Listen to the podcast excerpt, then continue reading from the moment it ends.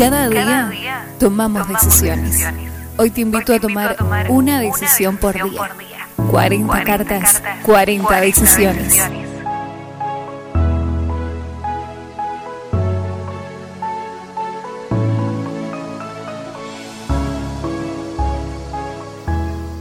Nadie quiere morir, todos quieren vivir, pero nadie quiere cerrar su boca a la hora de comer. ¿Cómo viviremos así? ¿Llenas nuestras vidas de calmantes y pastillas? Voy a decirte algo muy sencillo y sin muchas vueltas. Algunos pueden no estar de acuerdo conmigo, pero no escribo para caerle simpático a nadie. Lo hago para que muchos encuentren un poco de paz al leer estas cartas. Ten en cuenta que existe algo más valioso que cualquier tesoro o logro que puedas realizar.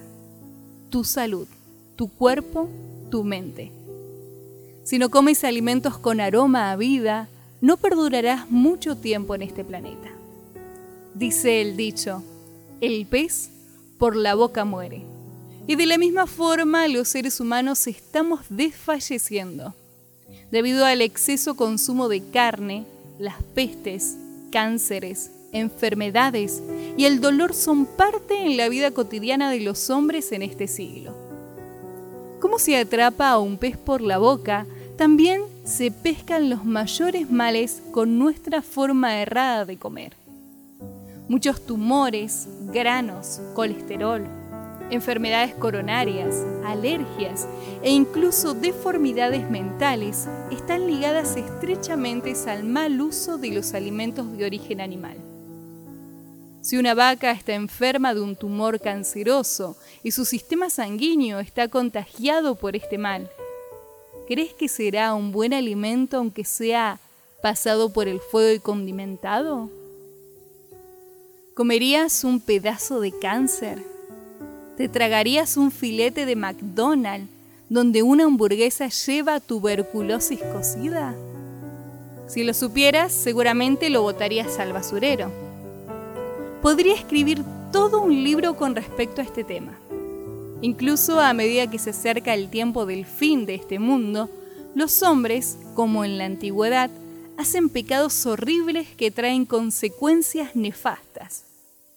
Imagina, un campesino que cría vacas contrae HIV. A este buen hombre no le bastó solo una mujer. Anduvo llevando una vida promiscua cuando pudo viajar a las grandes ciudades. Allí contrajo el mal y lo llevó a su casa. En su hogar no le bastó y un día cometió un acto pervertido. Practicó zoofilia con una vaca. ¿La vaca se contagió de sida? La vaca se contagió de herpes. La vaca se contagió de sífilis. ¿Y qué pasa con esa leche? ¿Qué pasa con el queso que fabricaron de esa leche? Y sobre todo, ¿qué pasa con esa vaca que viaja enferma al matadero? Del matadero al mercado y del mercado al restaurante o al hogar. ¿Crees que estoy hablando alguna estupidez? No, hijo mío. Tu padre no enloqueció. Solamente me estoy haciendo preguntas al ver tantas pestes en un mundo enfermo y agonizante. En una parte de este planeta la gente muere por falta de comida y en el otro extremo las personas fallecen por el exceso de alimentos. Si comes porquerías, tu cuerpo se destruirá y no quiero verte sufrir con dolores estomacales, dolores de cabeza o diarrea. No es bueno llevar una forma incorrecta de comer. Debilitará tus órganos, el sistema inmunológico estará vulnerable, tu mente estará enferma, tu ánimo decaerá y tu vida de oración será diferente. A nadie le gusta perder la salud pero para mantenerla hay que cumplir con las reglas alimenticias. Si fumas, si tomas, si consumes dulces como un murciélago loco, no le eches la culpa a Dios cuando estés postrado en una cama de hospital.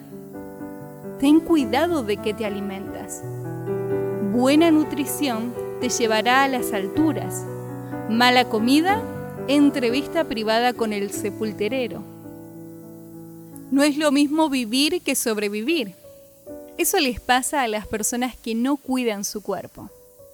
Yendo al médico, tomando pastillas y soportando alguna terapia que les mejore la calidad de vida que les queda. Y todo eso por no cambiar el estilo de vida que llevan. No aprendieron a comer como Dios aconseja en su santa palabra. ¿Qué, qué dice? ¿No te acuerdas las palabras de tu madre y tu abuela?